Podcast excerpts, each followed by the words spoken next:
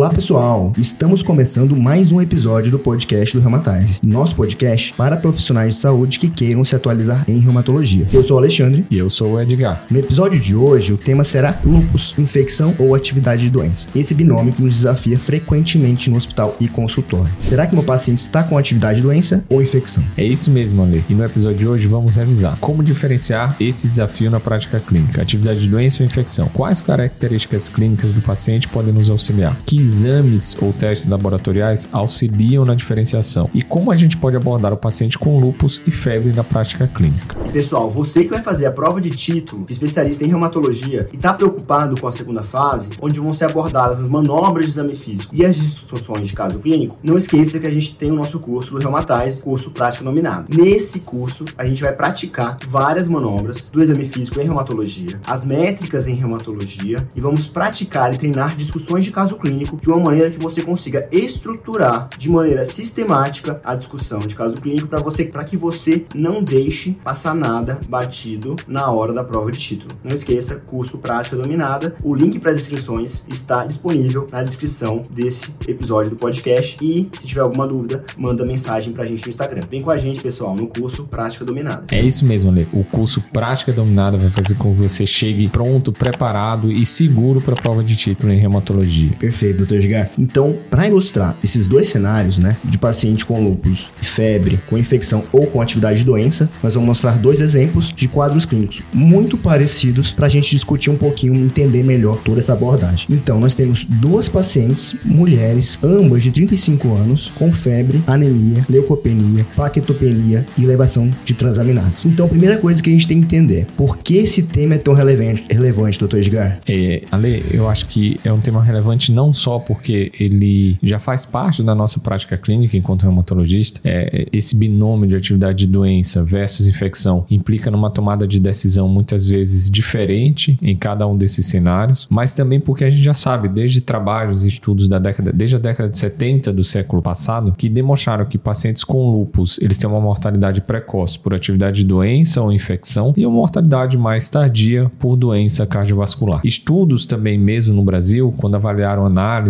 é, quando analisaram né, é, é, atestados de óbitos de pacientes com lúpus, mostraram que no nosso país as infecções ainda são importante causa de mortalidade nos nossos pacientes, inclusive como causa de mortalidade precoce na pessoa com lúpus. Então é extremamente relevante, ainda mais porque é, muitas vezes a infecção ela pode mimetizar a atividade de doença, ela pode ser um trigger para a atividade de doença e ela pode coexistir com a atividade de doença. Tem um verdadeiro desafio na prática clínica, né? Quantas vezes a gente vê aquele paciente com um quadro pulmonar de vidro fosco, a gente fica se perguntando: será que esse paciente está fazendo uma pneumonite viral, por exemplo, um Covid? Ou será que é um paciente que está fazendo uma atividade de doença pelo lúpus, como uma hemorragia alveolar? É um desafio constante. É, eu acho que a pandemia trouxe mais ainda esse, essa dúvida para a prática clínica, né, Lê? E logo depois da pandemia, assim, um, um trabalho muito interessante que foi publicado no EULAR no ano passado, foi apresentado no EULAR no ano de 2022, avaliando qual era o risco de infecções levarem à atividade de doença em pacientes com lúpus eritematoso sistêmico. É um estudo interessante que mostrou que aqueles pacientes que têm infecção grave têm um até 7,4 vezes mais chance de atividade grave de doença é, após essa infecção grave. Ou seja, a infecção, especialmente a infecção grave, é um fator de risco realmente para piora da atividade de doença ou como risco de um novo flare de doença. Perfeito, doutor Edgar. E uma coisa que a gente tem que ir parando para pensar, né? Se a gente sabe que isso é tão relevante, tão importante, uma coisa que a gente tem que ficar muito atento nos nossos pacientes do dia a dia é quais são aqueles fatores de risco para o paciente evoluir com infecção né, no paciente com lúpus, doutor Edgar? É, eu acho que essa pergunta é uma pergunta daquele período de meditação que a gente tem que fazer com a gente mesmo para tentar entender o porquê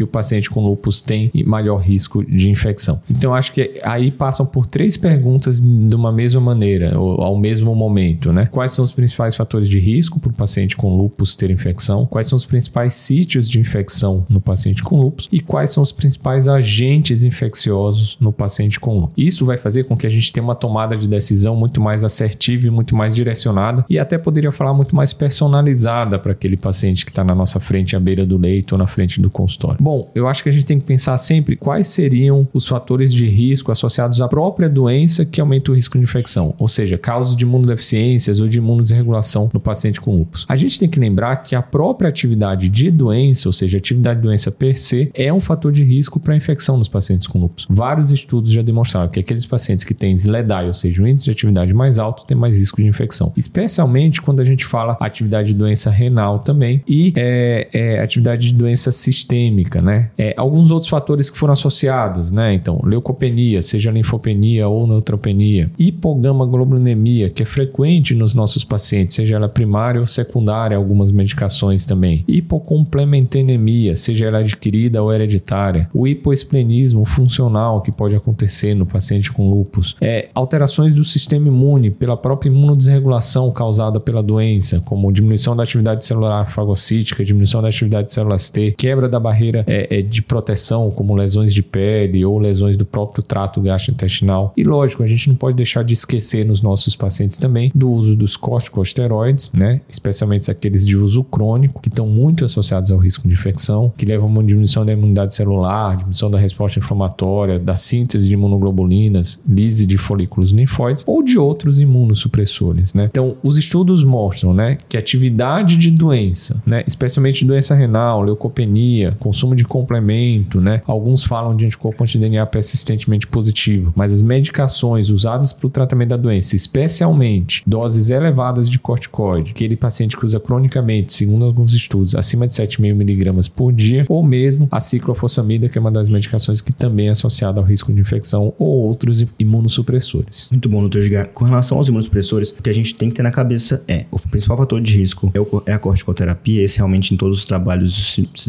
demonstra, muito homogêneo como fator de risco. Com relação aos demais imunossupressores, dependendo da corte, ela fala que tem maior frequência com relação à ciclofosfamida. Algumas outras falam que isso não difere tanto do, da prevalência de infecção. Porém, o que a gente tem que entender, quanto mais imunossuprimido o paciente, maior o nosso risco de infecção. É, aí entra aquele equilíbrio, né, que a gente tem que ter, né? A gente tem que tratar a atividade de doença, mas encontrar o equilíbrio dentro da, do uso da medicação imunossupressora, né? Pois é, esse equilíbrio é que talvez faça a diferença. Ou seja, tentar não pesar a mão muito na dose do corticóide, é o que a gente tem falado muito, né? É usar a menor dose de corticosteroides pelo menor tempo necessário. E além dos fatores riscos, a gente também tem que lembrar que tem um que é fator protetor, que é a hidroxicloroquina. A hidroxicloroquina, ela já se mostrou em, vários, em várias coortes como fator protetor para infecção no lúpus. Talvez por melhor controle de atividade de doença, ou talvez por uma alteração no pH lisossomal. Mas isso é mais da teoria do ponto de vista fisiopatológico. Tem uma coorte que mostra que ela reduz o risco de infecção em 16 vezes, reforçando exatamente isso, como ele é um remédio muito importante nos pacientes com lúpus e a gente realmente só tem que suspender caso tenha algum efeito colateral grave. A gente já comentou de fator de risco, ou seja, aqueles fatores de riscos relacionados à doença, seja por uma imunodeficiência secundária à doença, seja por uma imunosregulação ou seja por uma imunossupressão secundária a algum medicamento. Então, esses pacientes que acabam evoluindo com alguma infecção, a gente tem que se perguntar, como o Dr. Gicar já comentou, quais são os sítios mais comuns e quais são as, os agentes mais comuns. É, isso vai ajudar muito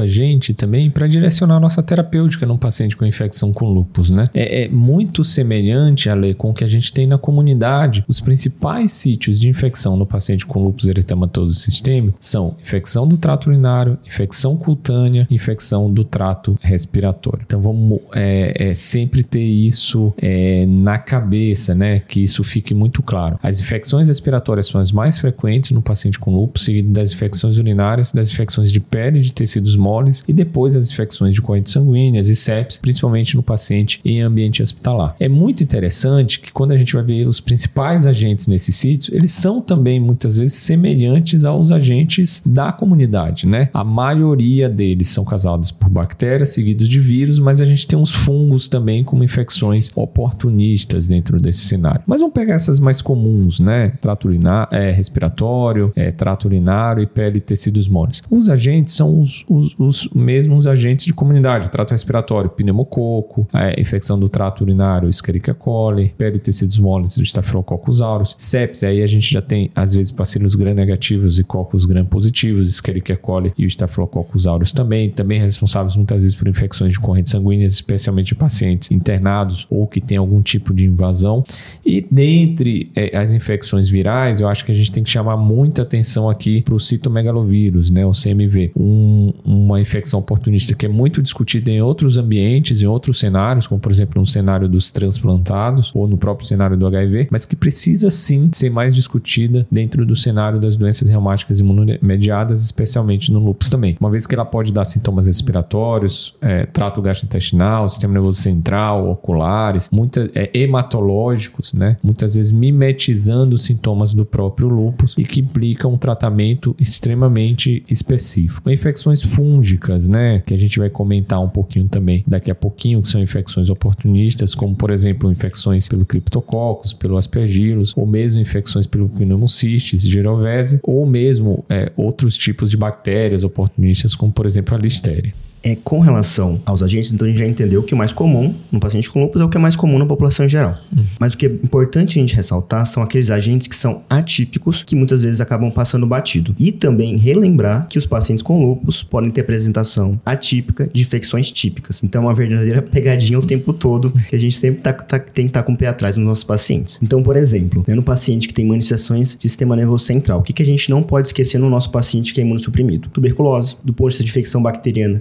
bactéria, que acaba passando batido, fungos como o criptococo, infecção viral, a gente não pode esquecer do herpes vírus e mais raramente do citolomegalovírus. É interessante, né, E aproveitando o gancho disso que você falou, a listéria é um agente realmente oportunista, a gente tem que lembrar dele, né? É, os, dentre os fatores de risco, além das neoplasias tu, é, hematológicas, tumores sólidos, HIV, transplantados, especialmente renal, o uso de corticosteroides, especialmente o uso crônico de corticosteroides, é um fator de risco para infecção pela listéria. E a contaminação é através de alimentos contaminados. E imunocompetentes muitas vezes passa como se fosse um diarreia, uma diarreia ou um estado gripal autolimitado. É, entretanto, no imunocomprometido, a gente vai ter uma gastroenterite febril com tropismo posterior pelo sistema nervoso central. Então, é, lembrar sempre desse agente oportunista no lúpus em caso de meningite ou de abscesso cerebral ou de meningoencefalite. E com alta mortalidade, né? É um terço, um quarto a um terço dos pacientes com mortalidade é, em casos de acometimento do sistema nervoso central por listéria. E os fungos, né? Acho que como você comentou também, né? É, lembrar mais uma vez dois fatores de risco para infecção fúngica, né? Então, o uso crônico de corticoides, especialmente doses altas de corticoide, acima de 60 mg por dia, doses prolongadas de corticoide, são fatores, é um, é um importante fator de risco é, para infecção fúngica oportunista, seja pelo criptococcus, seja pelo aspergillus, no caso de infecções pulmonares, ou mesmo no caso da cândida, né? É, também tem alta taxa de mortalidade e lembrar da neutropenia grave e prolongada como um fator de risco, especialmente para aspergilos, mas também nos casos de criptococos. Com relação à parte pulmonar, né, doutor Edgar, que o senhor comentou do, da aspergilose, o que a gente tem que lembrar é, se você desconfiou, investigue e trate. A gente não pode esperar muito, porque tem uma alta mortalidade, né? Se não fala memória, tem corte mostrando mortalidade de assim, quase 50% dos pacientes com infecções fúngicas invasivas nos nossos pacientes. Então, realmente é muito... Não dá pra gente esperar muito para antes de agir, para agir no caso. É, e quando a gente vai falar da investigação, né, eu acho que a gente tem que ser invasivo mesmo. A gente vai comentar daqui a pouquinho é, sobre como a gente vai investigar esse quadro de atividade de doença versus infecção, mas a gente tem que ser mais invasivo quanto mais grave for o quadro infeccioso de atividade de doença do paciente também. Lembrar que muitas vezes a terapêutica que a gente institui de maneira empírica, ela também pode ser tóxica para o paciente, também pode levar a eventos adversos, né? Então não é incomum, às vezes, a gente ver um paciente que está com é, antibióticos de amplo espectro, três antibióticos antibióticos, por exemplo, vancomicina, meropenem, polimixina B, é um tratamento antifúngico, anfotericina B, um tratamento antiviral. E a gente sabe que o paciente não tem todas essas infecções ao mesmo tempo, pelo menos naquele momento, mas a gente está numa tentativa de salvar o paciente e a gente tem que tentar ser invasivo mesmo, como a gente vai comentar daqui a pouquinho, na busca do agente infeccioso também. E dentro desse quadro pulmonar, né, Ale, também um grande desafio, acho que é uma pergunta que todo mundo faz sempre, né, é sobre o pneumocystis girovese né? Quando é, a gente tem que ficar mais preocupado, né? Quando faz ou quando não faz a profilaxia. É um assunto extremamente controverso, né? No lupus, a, a, o risco de infecção pelo pneumocystis girovese é inferior do que outras doenças reumáticas imediadas, como, por exemplo, nas vasculites ANCA-associadas, que chega a ser 15 a 20% em algumas cortes durante o período de indução de tratamento. A gente tem uma incidência no lupus que varia de 0,04 a 5% em alguns estudos também. E não é rotina rotina realmente que se faça a todos os pacientes, né? Se questiona muito qual que é a melhor profilaxia e para quem merece essa profilaxia, né? Eu acho que a gente tem que levar em consideração pelo menos quatro fatores: o nível de atividade de doença, se o paciente está muito ativo ou não, a dose de corticosteroides desse paciente, o nível de imunossupressão ou quais imunossupressores esse paciente está utilizando e os níveis de linfócito ou CD4, se é possível, né? Então, alguns advogam que linfopenia persistente abaixo de 500 ou um CD4 abaixo de 350 poderia ser um nível para profilaxia. Mas isso se a gente estivesse falando, por exemplo, de um paciente HIV que não usa imunossupressão, que não usa corticosteroides, né? Então, no lupus, tem alguns estudos que já mostraram que aqueles pacientes que usam cronicamente corticosteroides têm mais risco de infecção pelo pneumociste girovese. Atividade é, renal moderada grave é um fator de risco também. É, o uso de ciclofosfamida em doses cumulativas acima de 1,4 gramas, ou seja, quase nada, é um fator de risco também. E a hidroxicloroquina, mais uma vez, se mostrou como um fator protetor. É, é interessante a gente levar em consideração esses fatores na decisão decisão é, personalizada, individual de cada paciente. Se é um paciente que, por exemplo, está com doença ativa, tem linfopenia persistente, está em dose de corticosteroide de maneira crônica e, e uso de medicação imunossupressora também. Eu acho que, além do, de tudo esses, todos esses fatores de risco que o senhor comentou, Dr. Gigar, tem mais dois que eu acho que também são importantes. Idade, né, que ela é mais frequente nos pacientes de maior idade, e se tem paciente, se o paciente ele tem uma doença intersticial, que também é um outro fator de risco também para pneumocistose. Com relação à profilaxia, como o senhor já bem comentou, não tem tem nenhuma evidência robusta na, assim, na literatura se tem benefício ou não. Mas o que a gente sabe é que a profilaxia para pneumocitose nos pacientes com lúpus tem maior frequência de efeito colateral. Os pacientes eles têm mais náusea, mais vômito, mais diarreia. E além disso tudo, a gente tem que lembrar que a sulfa é uma sulfa, hum. né? E nos pacientes com lúpus, a sulfa pode precipitar algumas manifestações, principalmente o quadro cutâneo. Então a gente já conversou, né? A gente fez essa revisão geral do ponto de vista dos agentes infecciosos. Agora, quando a gente vai falar um pouquinho da clínica, né? Naquele paciente com lúpus e febre, que não tem nenhum sintoma localizatório. Então, tem tem alguma pista, assim, doutor Edgar, que eu consigo avaliar um paciente que ele pode me sugerir se eu tenho um quadro mais infeccioso, se eu tenho um quadro mais de atividade de doença, ou não tem resposta muito bem definida? Como fazer na prática, assim, pra gente saber se é infecção ou atividade de doença do ponto de vista clínico isolado, sem exames ainda? Pois é, isso é, isso é muito interessante. Eu gosto, eu gosto de falar assim, se fosse tudo infecção, a vida seria mais fácil. Se fosse menos difícil, né? Então, assim, mas isso é que torna a gente na prática clínica é,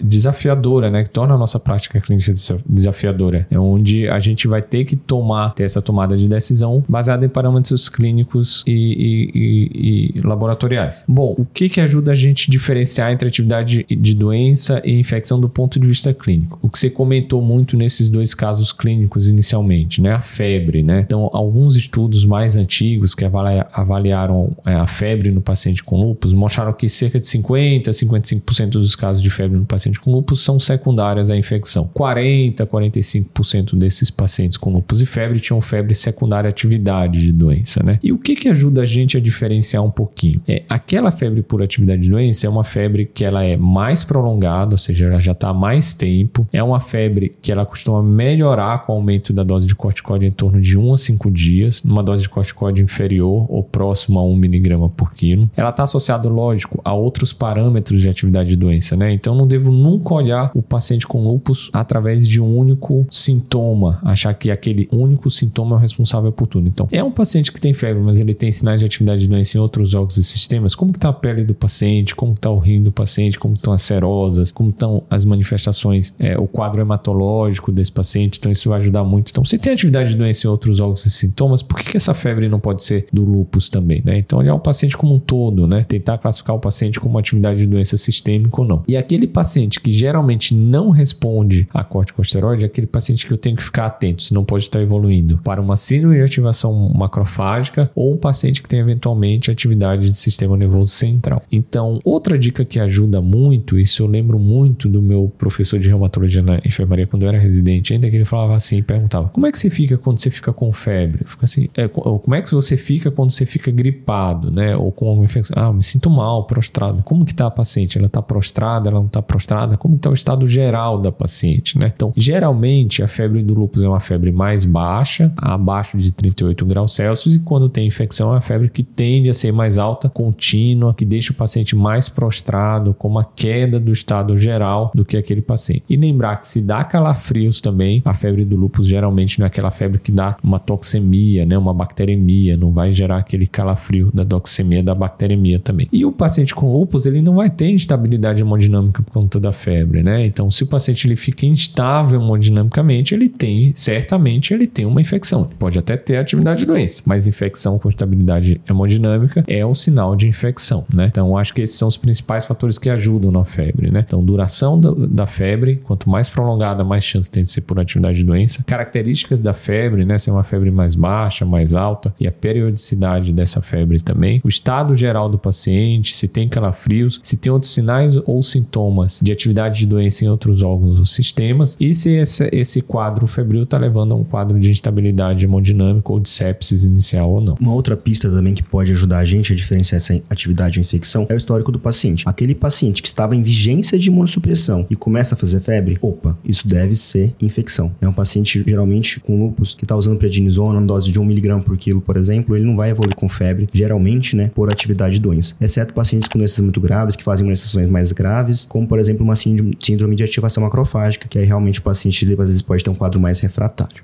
Então a gente fala um pouquinho das pistas clínicas. E como é que estavam as nossas pacientes, tá? Voltando um pouquinho pro nosso caso, só pra gente tentar revisar um pouco, para ver se a gente vai ter alguma pista. Então, só lembrando, eram duas pacientes com 35 anos, ambas com febre, anemia, leucopenia, plaquetopenia e elevação de transaminases. Então, a primeira, a paciente 1, vamos assim dizer, ela tinha uma febre que já vinha arrastada há 30 dias, era uma febre que era não contínua e ela se sentia bem, né? Não estava prostrada, estava conseguindo fazer suas atividades. A segunda paciente era um quadro mais agudo, tinha uma febre apenas há 5 dias, era uma febre persistente de 39 graus estava em mau estado geral. Essa paciente também estava em imunossupressão, estava fazendo é, indução de nefrite lúpica com micofenolato há dois meses. Olha só, a gente já tem algumas dicas, né? Então, nessa paciente é, número 1, um, a gente tem uma febre mais prolongada, né? Ela tem penias também. E no paciente 2, a gente tem uma febre de início mais agudo, com uma semana. Ela vinha em tratamento de uma nefrite, né? Já em uso de terapia imunossupressora, corticosteroides em altas doses e microfenolato também em esquema de indução. Ou seja, na,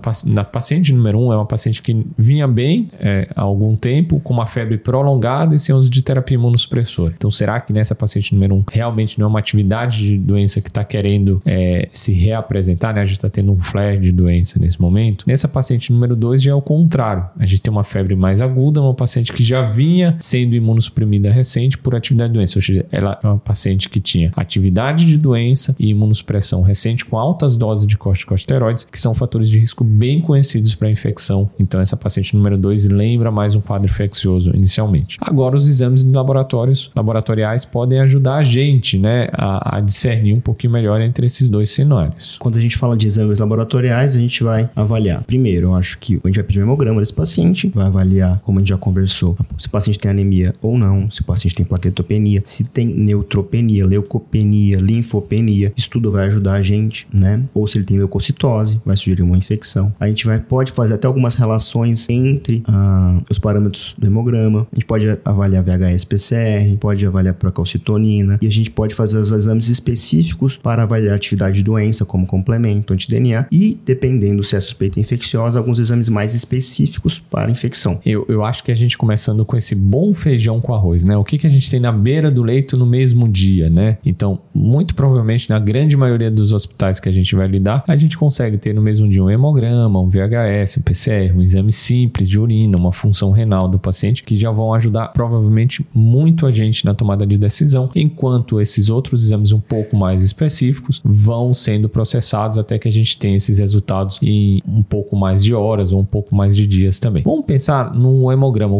a quantidade de informações né, que ele pode trazer para a gente. É como você comentou, né, Ale? Então, é muito raro que o paciente com lúpus tenha leucocitose, a não ser que esteja em uso crônico de corticosteroides, né? Então, mas a leucocitose no paciente com lúpus chama atenção para um quadro infeccioso. É muito mais comum realmente no que a gente tem a leucopenia, a linfopenia e eventualmente até mesmo neutropenia. Lembrar que a neutropenia é um fator de risco também para infecções graves, infecções fúngicas, quando a gente comentou, e pode dar dentro dessas manifestações de infecções mais graves também. Mas além disso, a gente pode olhar um pouquinho mais nas mensagens subliminares, né, que o hemograma pode trazer para gente, né? E alguns estudos, há alguns anos, eles vêm tentando trazer para gente é, se a relação neutrófilo-linfócito ou plaqueta-linfócito, né, é, ela pode auxiliar a gente a diferenciar atividade de doença e infecção. Alguns estudos já mostraram que essa relação neutrófilo-linfócito ela é aumentada no paciente com lúpus em atividade, mas ela é mais alta ainda no paciente com lúpus e infecção, quando comparado a controles saudáveis. É uma relação matemática, né? Então a gente, além de médico, a gente faz uma relação matemática muito simples, é uma relação numerador-denominador. O que, que acontece geralmente no paciente com lúpus? É, ele tem mais linfopenia e mais leucopenia e os neutrófilos não costumam se alterar muito. Então essa relação neutrófilo-linfócito aumenta um pouquinho no paciente com lúpus em, em atividade, mas no paciente com lúpus com infecção tem, eu, eu, existe uma tendência a ter mais neutrofilia e essa relação aumenta mais ainda. Qual que é o ponto de corte? Os trabalhos mostram diferentes pontos de corte para diferente sensibilidade e especificidade, né? E área sob a curva. Mas alguns estudos mostram, né? Uma relação neutrófilo-linfócito acima de 5.7. Outros falam acima de 6.3. Eles podem estar tá, ajudar a diferenciar com uma sensibilidade que varia de 75 até 70, 75%, uma especificidade que varia de 85 a 90%. Diferenciar aquele paciente com lúpus com infecção daquele paciente com lúpus é, em atividade. Então, do ponto de vista racional que a gente tem, quanto maior essa relação neutrófilo-linfócito, especialmente acima de 5.7, mais chance tem de ser uma relação de um paciente com infecção, né? E outra relação também é a relação plaqueta-linfócito, que parte mais ou menos do mesmo pressuposto, né, da relação neutrófilo-linfócito, com diferentes pontos de corte também, diferentes estudos. Quanto maior essa relação, maior também o risco de, de infecção quando comparado à atividade de doença. E o mesmo vale, né, Ale, assim como você comentou também para o VHS e PCR, né, que são exames relativamente simples, de fácil acesso, que são disponíveis na maioria dos centros também. Então, a gente sabe que no lupus, é, o, o, assim como em outras doenças, o VHS aumenta em diferentes contextos, né? seja atividade de doença ou infecção. Por outro lado, no paciente com lupus, a proteína C reativa não é um exame que aumenta comumente. Né? É um exame que ele aumenta no paciente com lupus, especialmente em casos de poliartrite ou em casos de serosite, como pleurite e pericardite. E aí tem um estudo que foi publicado inicialmente lá em 2006 no ACR, apresentado, na verdade, com 53 pacientes com lupus que viu essa relação VHS-PCR e viu que aqueles pacientes que tinham uma relação VHS-PCR acima de 15 estavam mais associados à atividade. Aqueles pacientes que tinham uma relação VHS-PCR abaixo de 2 estavam mais relacionados à infecção. Ou seja, mais uma vez, uma relação numerador-denominador. Se no paciente com lupus em atividade eu não tenho muito aumento do PCR, esse numerador é maior que o denominador, essa relação é mais alta. Se no paciente com lupus eu tenho uma infecção e esse PCR aumenta, essa relação diminui e eu tenho mais chance do paciente ter infecção, exceto nos casos de serosite ou nos casos de poliartrite.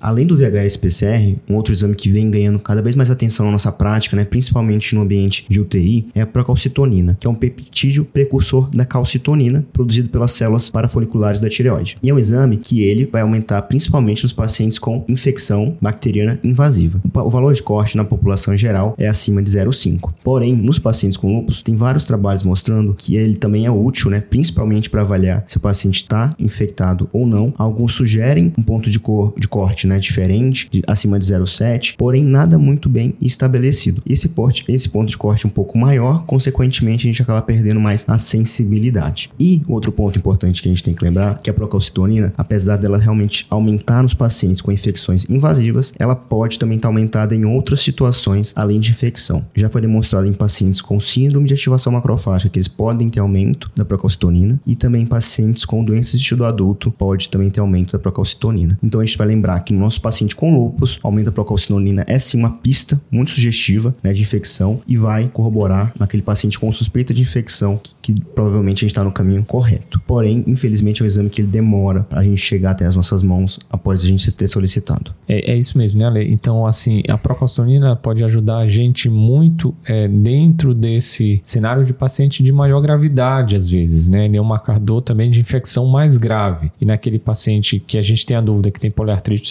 enterocite, que a proteína C reativa também está muito alta, se vier uma procalcitonina mais alta também, é, corrobora aí para é, é, um diagnóstico de infecção com esse paciente. Tem um estudo também que mostrou né, que naqueles pacientes com lupus em atividade, a procalcitonina pode ser melhor para excluir a infecção nesses pacientes. E naqueles pacientes que estão inativos, a proteína C reativa pode ser uma ferramenta útil e melhor para excluir infecção nesses pacientes também. É muito interessante. Mas enquanto correm todos esses exames, né, a gente não pode esquecer também que a gente tem que solicitar as culturas, né, hemocultura, urocultura, tentar identificar o sítio do paciente onde ele tem infecção e pensando naquelas infecções é, é, atípicas, né, como você comentou no começo, infecções fúngicas ou infecções oportunistas, tentar buscar esses agentes também. E existem exames, sejam séricos ou sejam de sítios específicos que podem ajudar a gente, né? A galactomanana sérica, ou do lavado broncoalveolar para pesquisa de infecções fúngicas, né? É, de, infec de aspergilos, beta-declucan também, né? Para pesquisa de infecções fúngicas invasivas. É pesquisar ativamente quando há suspeita também é, é de outros fungos antígenos sérico para criptococo, né? É, métodos de PCR também que são mais sensíveis para pneumocistose também podem ajudar, ou mesmo métodos também é, para infecções virais, né? Antigenemia para o citomegalovírus, ou mesmo PCR para citomegalovírus, né? Imunohistoquímica em tecidos de biópsia, né? Então a gente tem que tentar mesmo, dentro daquelas ferramentas,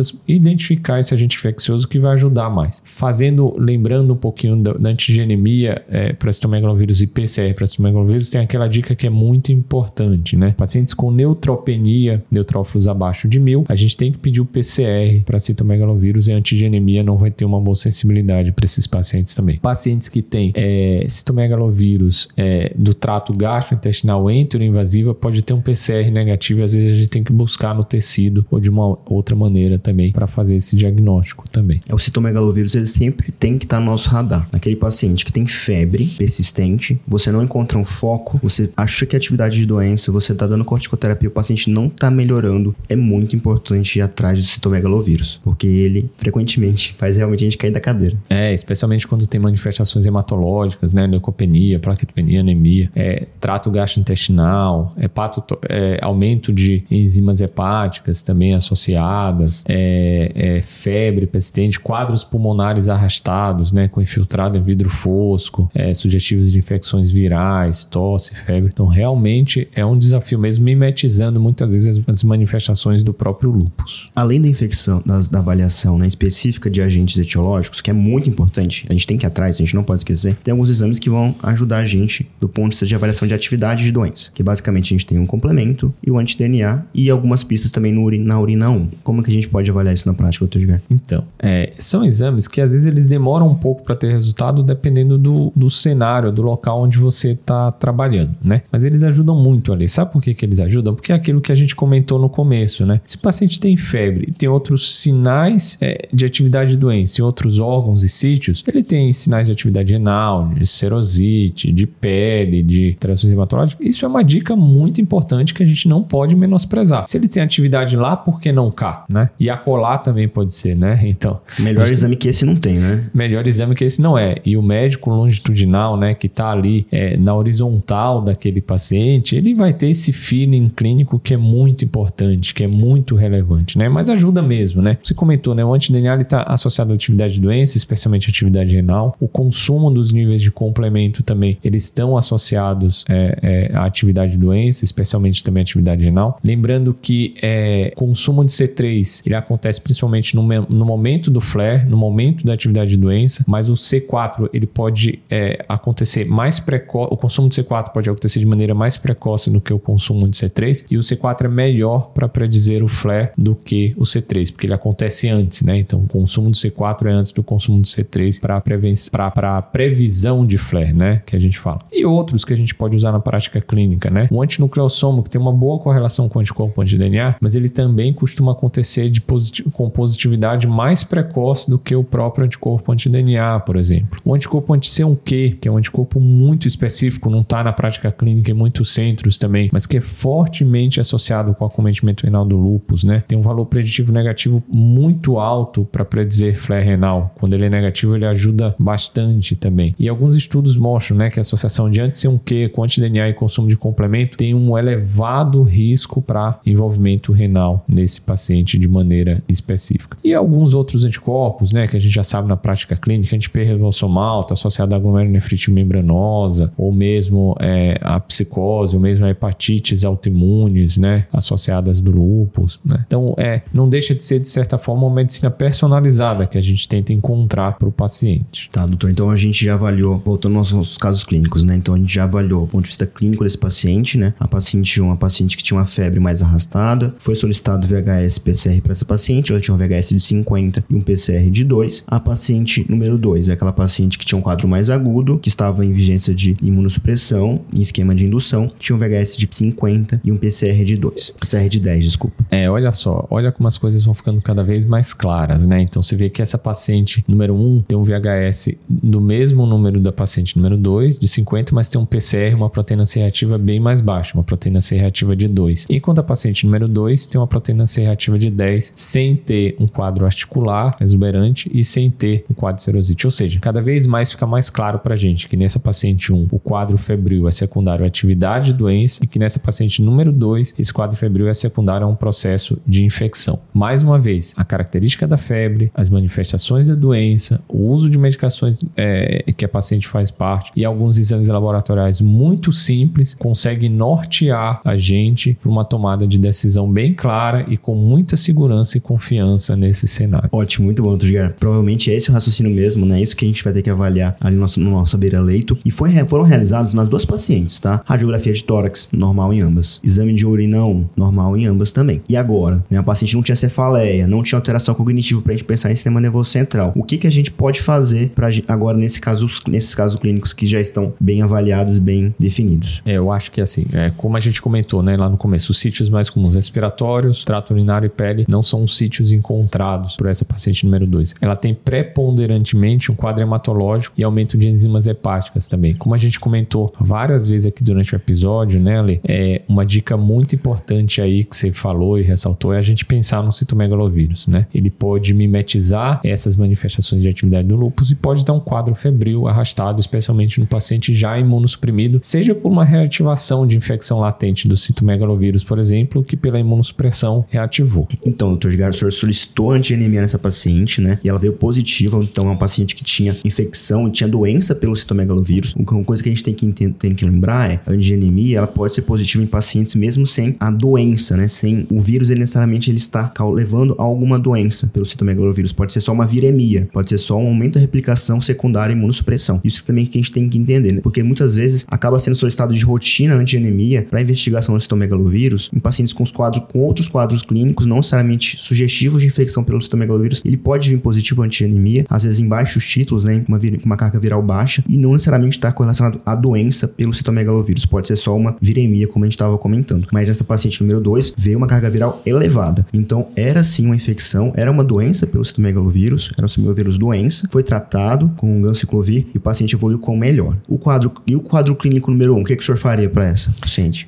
É, nessa paciente número 1, um, Ale, eu acho que a gente poderia, por exemplo, né, como a gente comentou antes, a maioria das febres no lúpus por atividade de doença responde bem com corticoide em 1 a 5 dias. Então, é, dar corticoide de meio miligrama por quilo, observar a evolução desse, dessa paciente e depois avaliar, dentro do contexto dessa paciente, de outras possíveis manifestações da, da paciente, avaliar a associação com o imunossupressor para poupar o corticoide depois com a, com a, pois a intenção é a gente diminuindo esse corticoide gradativamente e ver as manifestações manifestações que podem aparecer e, e um poupador de corticoide com um imunossupressor, provavelmente. Essa paciente número 1, um, uma semana depois de uso de corticoide, já estava ótima, estava sem febre, já tinha repetido os exames, tinha melhorado a transaminases, tinha normalizado os parâmetros hematimétricos. E uma coisa que a gente também gosta, é bom lembrar, o Dr. Edgar sempre gosta de comentar isso com a gente, é muito bom isso, é que às vezes o paciente, mesmo por atividade, nem sempre ele vai ter controle do quadro febril. Às vezes o paciente tem alguns escapes de febre. Pela atividade de doença, nesse, nesse quadro você pode dividir a dose. Você faz dois dois terços da dose da prednisona, né, da corticoterapia no período da manhã, e um terço da dose no período da noite. Se for por atividade de doença, esse paciente geralmente, todas as vezes que eu, que eu fiz isso, que eu presenciei isso, o paciente teve melhora do quadro febril, tá? Que quando era por atividade de doença. Se era por outra etiologia, o paciente não melhorava. Essa é uma dica prática muito boa. É, é isso mesmo, Leo. Eu acho que essas dicas que a gente tenta trazer aqui para a prática clínica, né, são dicas de que a gente vai pegando com a experiência própria, a experiência de outras pessoas, né, que a gente vai vivenciando, né, a experiência clínica, a experiência prática, né? E eu acho que, que se a gente pudesse deixar uma mensagem muito grande desse podcast, eu acho que é isso. Sinta o seu paciente, examine o seu paciente, veja a clínica desse paciente, entenda as manifestações atuais, manifestações próprias, prévias e próprias desse paciente, né? Do fenótipo desse paciente também. É, identifique quais os fatores de risco que ele tem, tanto para atividade como para infecção. Leve em consideração as medicações que ele vem usando nos últimos meses, né? Para o tratamento da doença também. E por que que isso é muito importante? Alguns dos exames que a gente vai solicitar, eles são demorados. Então, utilize aqueles exames que você tem na beira do leito de maneira rápida, de uma maneira racional, inteligente, tentando analisar a, as sublinhas, né? É, é, é, é que esse exame está trazendo para gente, né? Tentando analisar de uma maneira mais crítica, de uma maneira mais subliminar, né? Na verdade. Porque muitas vezes o anti-DNA, antinucleosoma, níveis de complemento, anti-sei o quê, ou eles não são suficientes, ou eles demoram para ter o resultado, né? Ou nem todos os centros têm a, é, a disponibilidade desses exames. E às vezes a gente tem a coexistência tanto de atividade de doença como de infecção, culturas e métodos de detecção para os micro-organismos, eles podem ter resultados um pouco demorados. E a decisão clínica de tratamento é importante para o prognóstico do paciente, ela vai fazer toda a diferença, né? E outra mensagem, eu acho que a gente tem que deixar assim, é tentar agir sempre antes da infecção. Se a gente conhece esses fatores de risco do paciente com lúpus, é importante que a gente controle de maneira adequada a atividade da doença, mas sem pesar muito a mão na dose dos corticosteroides no imunossupressor, ou seja, tentar atingir o equilíbrio. Lembrar sempre da vacinação desse paciente para os germes que podem ser preveníveis, né? Pneumococo, hemófilos, meningococo, influenza, é, covid. A gente tem agora a possibilidade também de uma nova vacina do herpes zoster, né? Que também pode prevenir essa recorrência de infecção dos pacientes. Avaliar os níveis de imunoglobulinas ou outras imunodeficiências em pacientes específicos também. É, tentar avaliar profilaxias é, para germes específicos